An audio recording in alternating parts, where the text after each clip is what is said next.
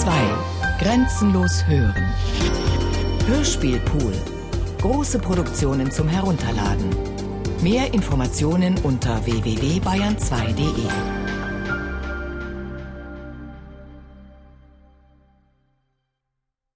Die St. Galler Kantonspolizei vermutet die Gruppe 1. Mai Straße frei hinter dem Bekennerschreiben der Schlepperin von Rotkäppchen.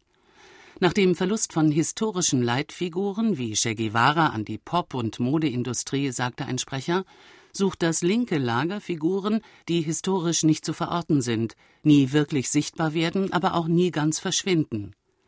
Rotkäppchen könnte diesem Profil entsprechen. 2006 hinterlegte 1. Mai Straße frei ein Bekennerschreiben, demzufolge sie den mit Sprengstoff gestopften Böck von seiner Fertigungsstätte in Stäfa entwendet hätten.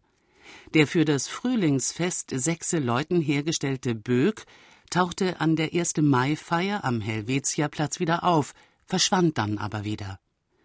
Am 2. Mai wurde er von der Züricher Kantonspolizei im Bunker eines Schulhauses in der Züricher Innenstadt gefunden und in der Stadtgärtnerei untergebracht. Von dort verschwand er am 21. Mai zum zweiten Mal. Selbst die Boulevardpresse feierte das Versteckspiel als eine neue Form urbanen Theaters, die sich in das Protokoll des Züricher Bürgertums einschreibt. Die Beteiligung des linken Lagers an der Verschleppung von Rotkäppchen wäre eine Fortführung ihres Kampfes gegen das Bürgertum, das bereits im 19. Jahrhundert die Rotkäppchenfassung der Brüder Grimm gefeiert hat.